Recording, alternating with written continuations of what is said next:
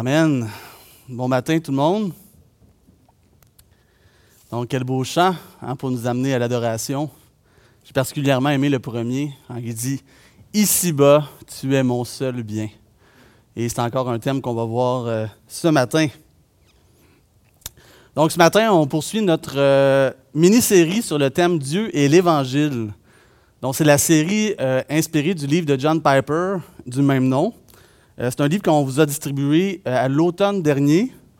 Donc, euh, on est rendu à l'avant-dernier message de la série. Donc, vous avez encore du temps pour compléter votre lecture. Donc, je vous invite d'ici la fin du mois de janvier à compléter votre lecture si ce n'est pas déjà fait. Donc, on va avoir encore une autre prédication sur ce sujet-là.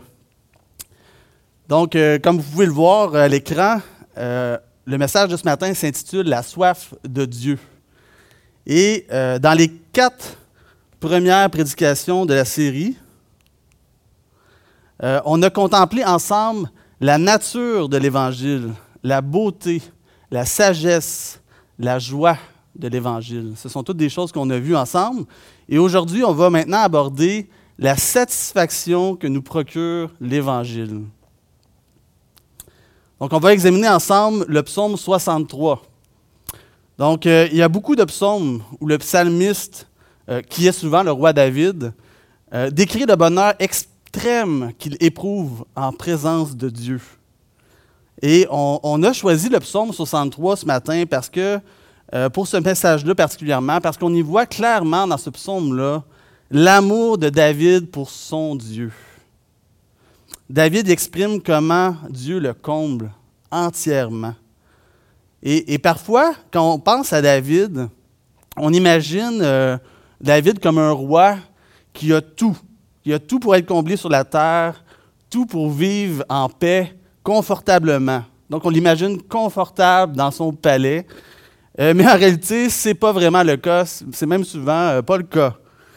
Et si on regarde le contexte du passage qu'on va lire ce matin, on voit que David écrit ce psaume alors qu'il est en fuite dans le désert, poursuivi par qui?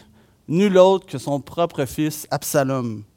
Absalom qui veut le tuer et prendre sa place sur le trône. Donc, je ne connais pas les circonstances de votre vie ce matin. Euh, je ne sais pas ce que vous traversez actuellement.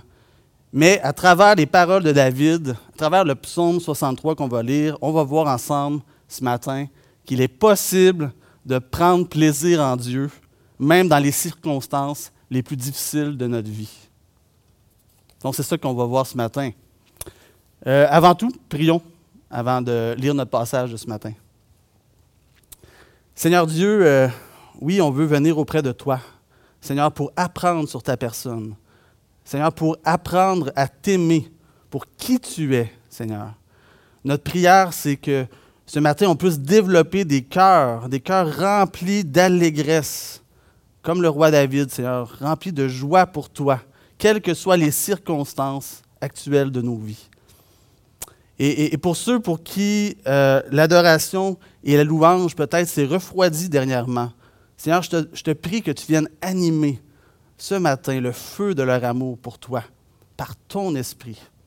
Et pour ceux qui ne te connaissent pas encore euh, intimement, pour vivre cette relation avec toi, Seigneur, cette relation que tu as prévue pour qu'elle soit pleinement satisfaisante, viens parler à leur cœur ce matin afin de les attirer à toi. On prie ces choses au nom de Jésus. Amen. Donc, je vous invite à lire avec moi euh, le psaume 63, qui est notre texte de ce matin. Psaume de David, lorsqu'il était dans le désert de Juda. Ô Dieu, tu es mon Dieu, je te cherche. Mon âme a soif de toi. Mon corps soupire après toi, dans une terre aride, desséchée, sans eau. Ainsi, je te contemple dans le sanctuaire pour voir ta puissance et ta gloire. Car ta bonté vaut mieux que la vie. Mes lèvres célèbrent tes louanges. Je te bénirai donc toute ma vie j'élèverai mes mains en ton nom. Mon âme sera rassasiée comme de mets gras et succulents. et avec des cris de joie sur les lèvres, ma bouche te célébrera. Lorsque je pense à toi sur ma couche, je médite sur toi pendant les veilles de la nuit, car tu es mon secours, et je suis dans l'allégresse à l'ombre de tes ailes. Mon âme est attachée à toi. Ta droite me soutient. Mais ceux qui cherchent à m'ôter la vie iront dans les profondeurs de la terre. Ils seront livrés aux glaives, ils seront la proie des chacals, et le roi se réjouira en Dieu. Quiconque joue par lui s'en glorifiera, car la bouche des menteurs sera fermée. Que Dieu bénisse sa parole.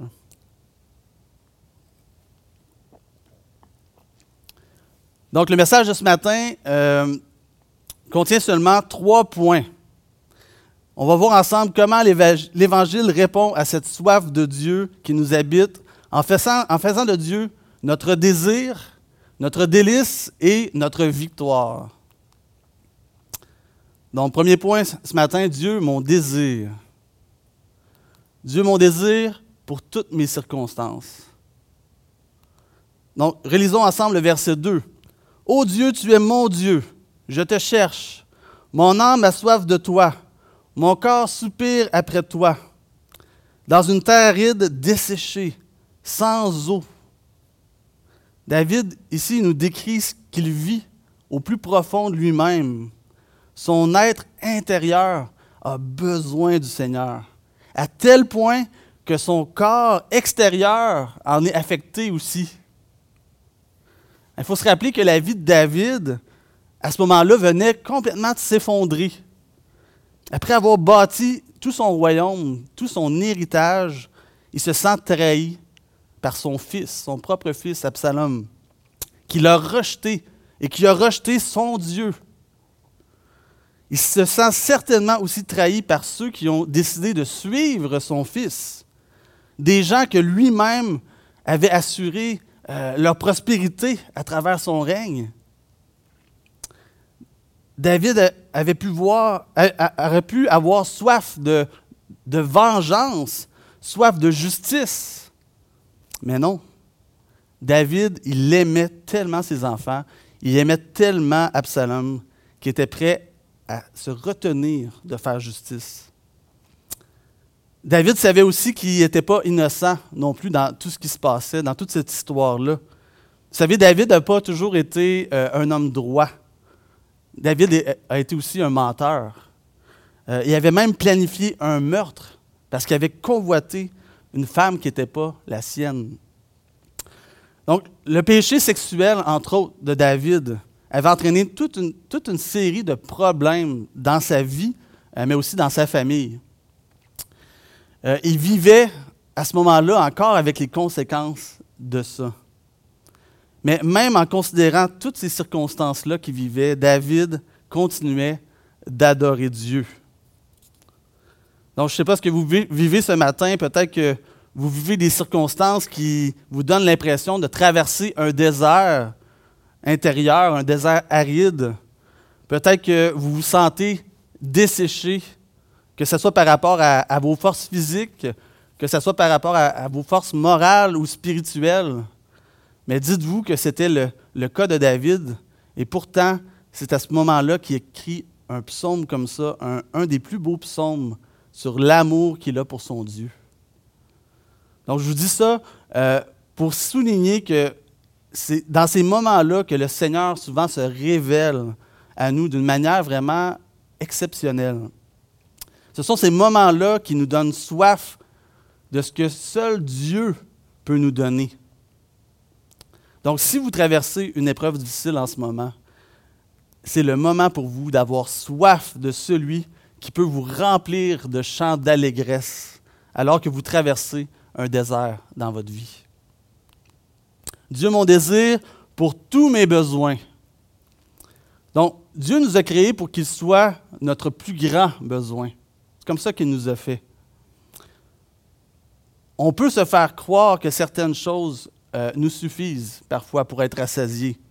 Et, je crois même que Dieu permet à plusieurs d'obtenir ce que leur cœur désire hein, pour qu'ils puissent réaliser à quel point ces choses-là ne, les rassasieront pas complètement Et ces choses-là peuvent être même de belles choses.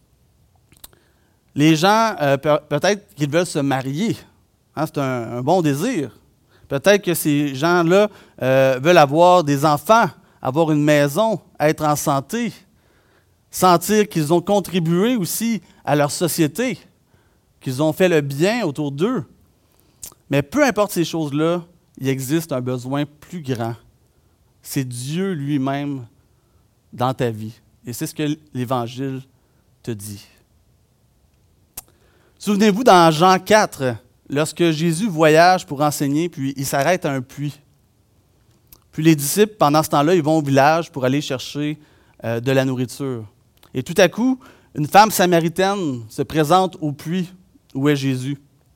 Et Jésus a soif, alors il demande à la femme samaritaine de boire. Puis ensuite, il commence à discuter avec elle. Puis Jésus dit ceci à la Samaritaine. On voit ça en Jean 4, 13. Quiconque boit de cette eau aura encore soif. Donc, imaginez-vous dans un climat désertique, hein, un, endroit où il fait très chaud comme la Samarie. Et après une longue journée chaude que vous avez passée, imaginez-vous dans ce contexte-là, un bon verre d'eau froide, là, Wow, ça, ça doit faire vraiment plaisir à boire. Hein? Ça doit être satisfaisant. Toutefois, ça ne sera pas bien bien long avant que vous en voudrez un autre. Vous allez en avoir encore soif. Vous allez encore vouloir connaître cette satisfaction-là. De la même manière, vous pourriez essayer de vous rassasier de toutes sortes de choses dans votre vie. Euh, mais aucune d'entre elles ne pourront vraiment vous combler comme Dieu peut le faire. Vous savez, comme un peu comme la femme samaritaine euh, qui avait cherché vainement la satisfaction dans ses relations amoureuses, dans ses nombreuses relations amoureuses, un peu à cette image-là. Dans cette rencontre euh, avec la femme samaritaine, Jésus poursuit en disant, Mais celui qui boira de l'eau que je lui donnerai n'aura jamais soif. Et l'eau que je lui donnerai deviendra en lui une source d'eau qui jaillira jusque dans la vie éternelle. En d'autres mots, il nous dit, si tu te rassasies de cette eau qui vient de moi, non seulement tu n'auras plus soif, mais cette vie-là que tu vas avoir en Dieu, elle va déborder et elle va rejaillir autour de toi. Tu vas porter en toi la source de vie. Wow, quelle belle promesse. David a pratiquement tout perdu. Pourtant, en plein désert, il est une source de vie lui-même. Il a ça en lui et ça déborde. C'est étonnant, euh, vraiment en lisant ce psaume-là, de voir comment David peut encore trouver la joie. Si c'est possible, c'est parce que cette joie-là, elle ne se trouve pas dans ses propres capacités, en lui, dans sa propre vie, mais elle vient de Dieu. Donc, ce n'est pas la vie euh, qui peut nous, nous, offrir une joie comme ça. C'est juste Dieu. Ça vient de Dieu.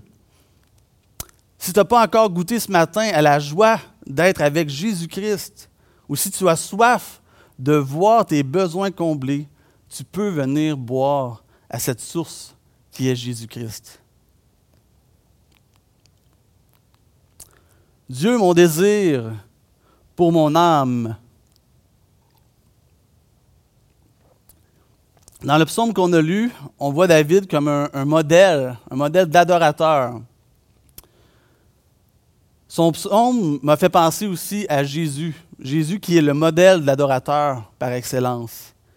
Lorsqu'il nous, a enseigné à prier euh, en Matthieu 6, 9, il dit, Notre Père qui est aux cieux, que ton nom soit sanctifié, que ton nom soit sanctifié, que ton nom soit élevé qu'il soit la priorité. Que ton nom prenne toute la place dans mon âme. Que ton nom, c'est-à-dire Dieu, Dieu toi-même, tu sois unique dans ma vie, mis à part. Qu'il n'y ait rien de comparable à toi dans ma vie. C'est ça qu'il exprime ici. C'est ça la prière d'un adorateur. Et quand on pense à Jésus à tous les moments où il se retirait pour vivre cette intimité avec le Père, on se dit parfois, Waouh, j'aimerais ça, vivre ça, moi aussi, cette relation aussi intime avec Dieu. Mais la Bible nous dit, et Jésus nous dit, c'est possible. C'est possible. Jésus nous dit que c'est ce qu'il veut pour nous aussi.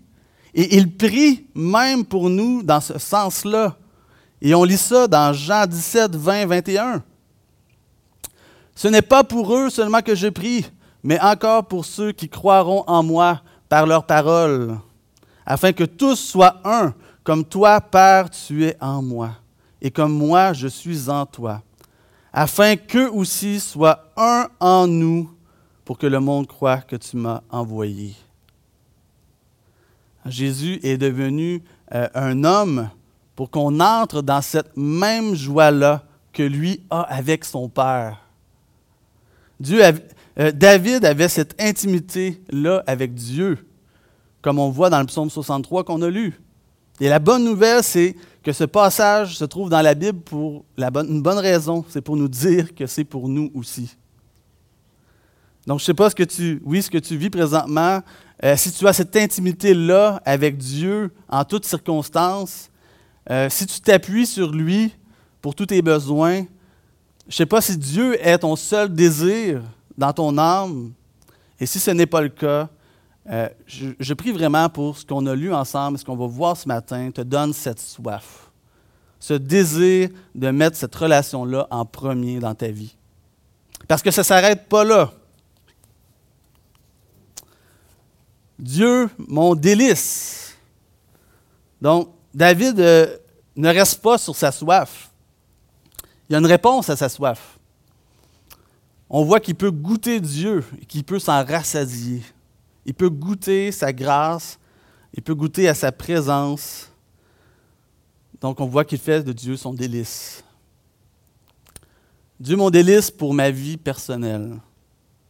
Donc relisons le début du verset 2. Ô Dieu, tu es mon Dieu. Dieu était un délice pour la vie quotidienne et personnelle de David. Dieu, euh, ce n'était pas seulement un Dieu créateur, distant pour David, c'était son Dieu.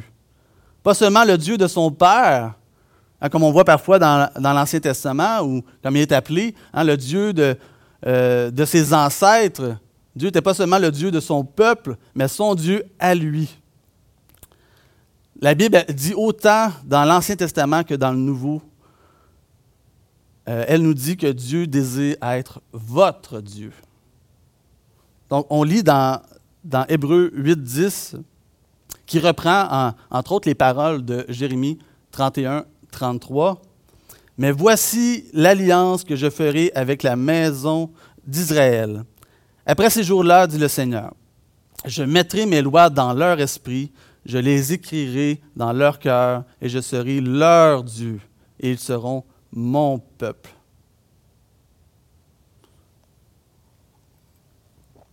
Est-ce que Dieu et ses lois sont un délice pour vous, sont un parfum de vie? Est-ce que c'est un parfum de vie pour toi ce matin? Si ce n'est pas ton cas, pose-toi cette question-là. Est-ce que Dieu est ton Dieu? Dieu est, peut-être pour toi euh, le Dieu des chrétiens. Hein? Peut-être euh, euh, que c'est le Dieu de tes parents. Hein? Peut-être que c'est le Dieu de tes amis qui t'ont emmené ici, qui t'ont fait connaître euh, l'Assemblée. Mais sache que si tu veux une réponse à ta soif de Dieu, tu ne la trouveras pas par, par procuration.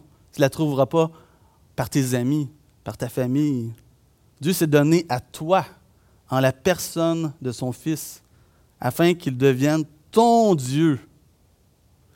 Donc, le secret qui a fait que David fait de Dieu son, délice, c'est que Dieu est son Dieu. Dieu mon délice pour mon contentement. Dieu est aussi pour David un délice qui comble son âme. Donc, regardons le verset 6. Mon âme sera rassasiée comme de mets gras et succulents, et avec cri de joie sur les lèvres, ma bouche te célébrera. Moi, j'aime le langage de David. Euh, il est très imagé dans ses illustrations et euh, on comprend bien ce qu'il veut dire. Euh, et ça nous fait mieux saisir vraiment qu'est-ce qu'il essaie d'exprimer. Premièrement, il nous dit qu'il a soif. Donc, c'est une, illustration que tout le monde comprend. On a tous eu soif à un moment donné. On a, tous été aussi à la recherche d'une bonne eau rafraîchissante. Et on sait que dans des contextes extrêmes, on serait prêt à tout donner. Tout donner pour un petit verre d'eau. Et pensez à David dans le désert. Dieu nous dit qu'il n'y a, a, rien de plus important que l'eau de vie que Dieu peut lui donner. Mais David nous dit aussi qu'il n'y a rien de meilleur, de plus riche, de plus rassasiant pour l'âme que la nourriture qui vient de Dieu à travers sa relation avec lui et à travers son adoration. Pensez à, à un, bon repas, un bon repas copieux, un succulent, où vous avez tellement mangé que vous avez le goût d'exploser. Hein, ça vous a tous déjà arrivé, on a tous passé par là. Mais, Dieu, il veut nous combler là, de cette manière-là. Il ne veut pas simplement boucher un coin dans votre estomac, dans votre vie, dans votre soif. Non, il veut vous combler jusqu'à ce que vous débordiez, jusqu'à ce que votre joie et vos louanges pour lui ne puissent pas rester à l'intérieur de vous. Dieu mon délice pour ma transformation. Donc, à travers tout notre psaume de ce matin, la louange, elle est constamment présente. Elle est toujours sur les lèvres de David.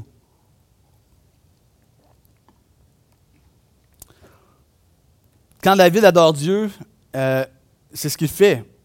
Il vient déverser son amour devant Dieu. Euh, il chante son amour à Dieu.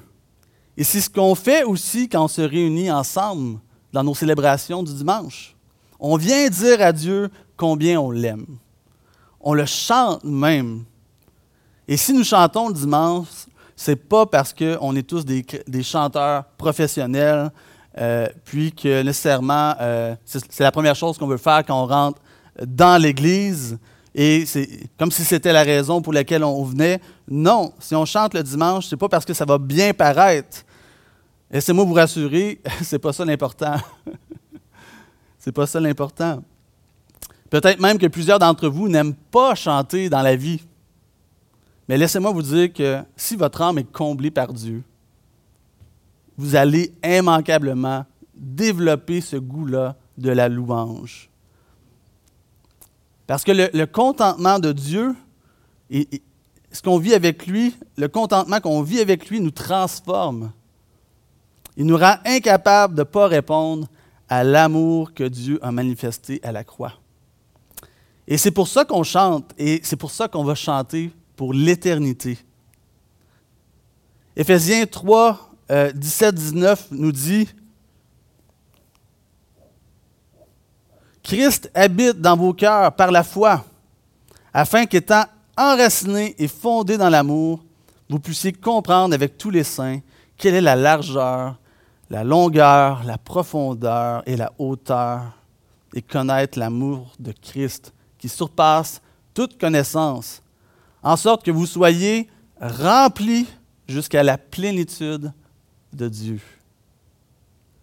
La louange, c'est ce qui sort de nous quand on contemple Dieu. C'est notre réaction devant sa personne. Une personne à qui on veut déclarer notre amour avec toute notre âme et tout notre corps, tout notre être. Et on veut le faire de manière intime, parce que c'est ce qu'on vit avec Dieu, une relation intime. Que ce soit dans notre intimité personnelle, on veut le louer ou dans notre intimité en tant qu'Église locale, en tant qu'épouse de Christ.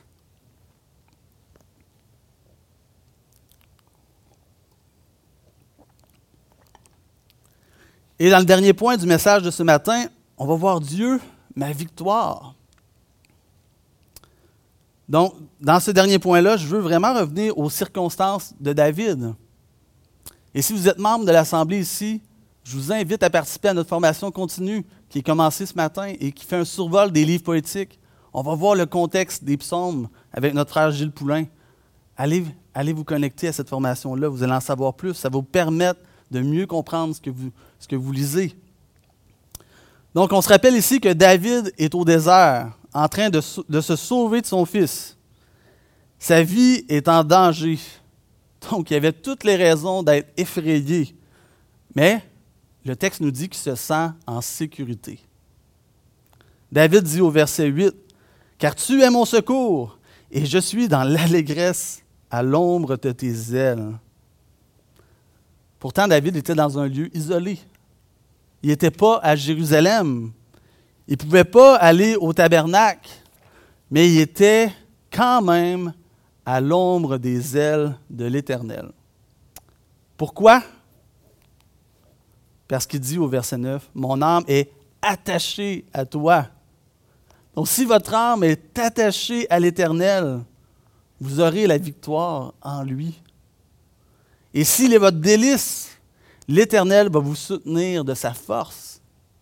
Il va vous avoir, il va vous avoir nourri de sa force.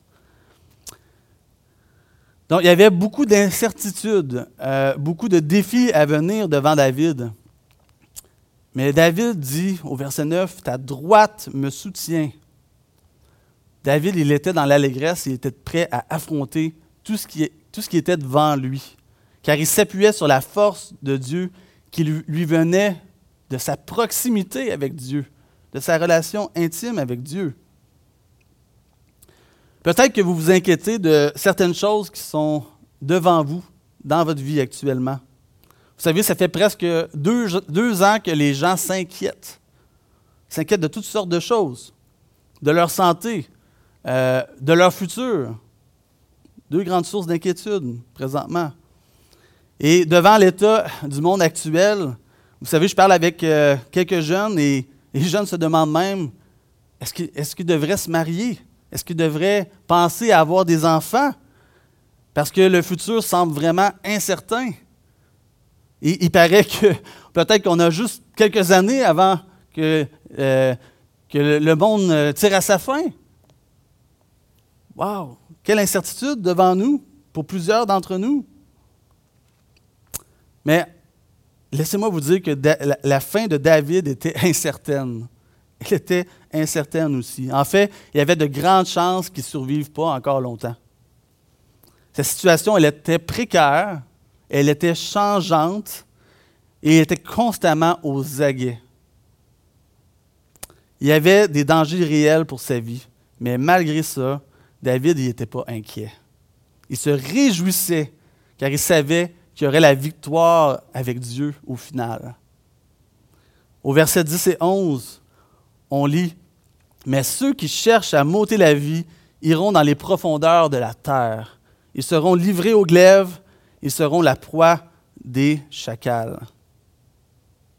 Donc regardez même l'assurance de David dans ce verset-là euh, par rapport à sa victoire définitive. Et on voit ça, cette assurance-là, euh, à la fin du psaume aussi, au verset 12. Et le roi se réjouira en Dieu. Quiconque jure par lui s'en glorifiera, car la bouche des menteurs sera fermée. Et c'est intéressant de voir dans, ce verset-là, à la fin du psaume, que David, il évoque sa position de roi. On n'avait pas entendu parler du tout à travers le psaume. Et là, à la fin, il nous rappelle ça quand il nous parle de la victoire. Parce que son identité qui lui a été donnée par Dieu lui garantit la victoire. David savait qu'il a été choisi par Dieu. David sait qu'il a été mis à part pour Dieu. Il sait qu'il va être soutenu par Dieu parce qu'il est son représentant. Il connaît donc l'issue de la bataille et il s'en réjouit déjà. Donc, si tu es un enfant de Dieu ce matin, tu peux avoir cette même assurance-là que David. Le verset 12 nous dit que quiconque jure par lui, qu'est-ce que ça veut dire? C'est toute personne qui confesse le nom de Dieu va prendre part à la gloire de sa victoire. Donc, si tu es un enfant de Dieu, tu es entré déjà en alliance avec Dieu. Dieu t'a choisi pour faire partie de son peuple. Et tu peux être certain de l'issue de la bataille. Et l'ennemi n'aura pas la victoire sur toi.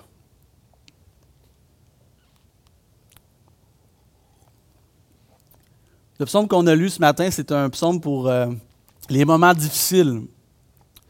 Euh, peut-être que ce psaume-là vous a parlé parce que vous traversez euh, un désert présentement, c'est-à-dire une période difficile ou une période où vous n'êtes pas satisfait de votre vie.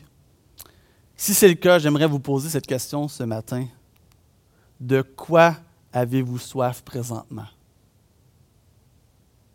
Qu'est-ce que votre cœur désire et qui rendrait votre vie meilleure selon vous? Maintenant, réfléchissez-y bien.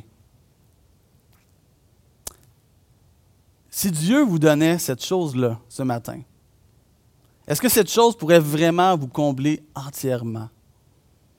Vous auriez toujours soif d'autre chose plus tard? Hein, soyons honnêtes, vous finiriez par avoir encore soif. Et, c'est ce que Jésus a expliqué à la femme samaritaine. Oui, la vie, elle est précieuse et on désire toutes sortes de choses d'elle. On veut la santé, on veut l'amour, la justice, la sécurité, la paix, etc. Mais Matthieu 6,33 nous dit Cherchez premièrement le royaume de Dieu et la justice de Dieu, et toutes ces choses vous seront données par-dessus. Tournez vos désirs vers Dieu, car c'est le seul qui peut vous donner pleinement et définitivement toutes ces choses-là. Le psaume 37,4 dit aussi Fais de l'Éternel tes délices, et il te donnera ce que ton cœur désire. Il n'y a qu'en Dieu que tu peux trouver la vraie satisfaction qui se trouve dans l'Évangile. Augustin d'Hippone a dit un jour que l'homme a été fait pour Dieu, c'est pourquoi nos cœurs ne seront tranquilles avant de l'avoir trouvé. Veux-tu vivre cette relation intime et satisfaisante que David avait avec Dieu ce matin? Veux-tu aimer Dieu comme David l'aimait avec tout son cœur? Si oui, Demande à Dieu qu'il change les désirs de ton cœur et qu'il te donne la soif de le connaître. Ou même mieux, le connaître si tu le connais déjà. Il n'y a vraiment rien de plus important que ça. David, au verset 4, dit que l'amour de Dieu pour nous vaut mieux que la vie. Donc, c'est ma prière ce matin que tu découvres ou redécouvres la bonne nouvelle de Dieu qui, dans son amour, s'est donné lui-même en Jésus-Christ pour étancher la soif spirituelle de tous ceux qui placent leur foi en lui. Jean 7, 37, 38 dit, Si quelqu'un a soif, qu'il vienne à moi et qu'il boive. Celui qui croit en moi, des fleuves d'eau vive couleront de son sein, comme dit l'Écriture. Pour recevoir Dieu, il faut recevoir Christ. Venir à lui et boire. Qu'est-ce que ça veut dire boire? ça veut dire croire en lui. Recevoir sa vie. Et lorsqu'on reçoit Christ par la foi, ben, on reçoit l'Esprit Saint en nous, qui étanche entièrement la soif du cœur. Si tu as déjà reçu euh, Christ ce matin, mais que tu vis des difficultés et des inquiétudes qui ont détourné tes regards de Christ, peut-être que tu, focalises sur tes problèmes présentement, les défis qui sont devant toi. Si tu vis ces choses-là euh, présentement, n'oublie pas que la source de toutes tes ressources, c'est Dieu lui-même. Va à la bonne source pour te rassasier de son eau. Ne t'abreuve pas de toutes sortes de sources polluées qui sont autour de toi. Vraiment, va à la bonne source. Va à l'eau vive.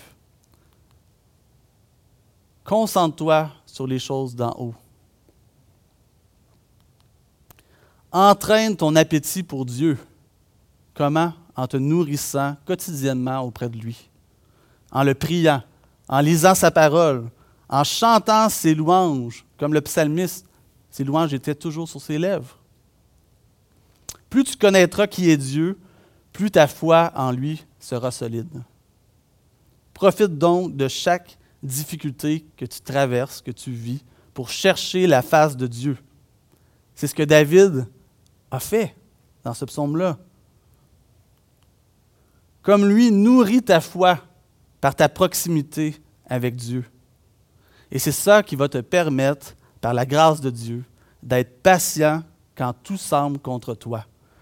C'est ça qui va te permettre d'être reconnaissant quand les choses vont bien et qui te donnera aussi l'assurance que rien ne te séparera jamais de Dieu et de son amour.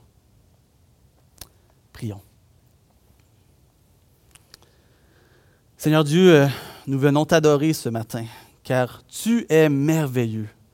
Seigneur, nous voulons te louer avec nos cœurs, avec nos lèvres, pour ta bonté, pour ton amour envers nous. Seigneur, aide-nous à chercher ta face, d'avoir soif de toi, et non seulement de, tes bénédictions et de tes dons, mais soif de toi, car tu es la bonne nouvelle pour le monde. Tu es celui qui rassasie pleinement nos âmes jusque dans l'éternité. Seigneur, prends toute la place dans nos cœurs, comme tous nos désirs. Seigneur, donne aussi à tous ceux qui te cherchent ce matin la satisfaction que tu promets dans ton évangile, pour qu'ils te rendent toute la gloire dans leur vie à leur tour. Nous prions ces choses en Jésus. Amen.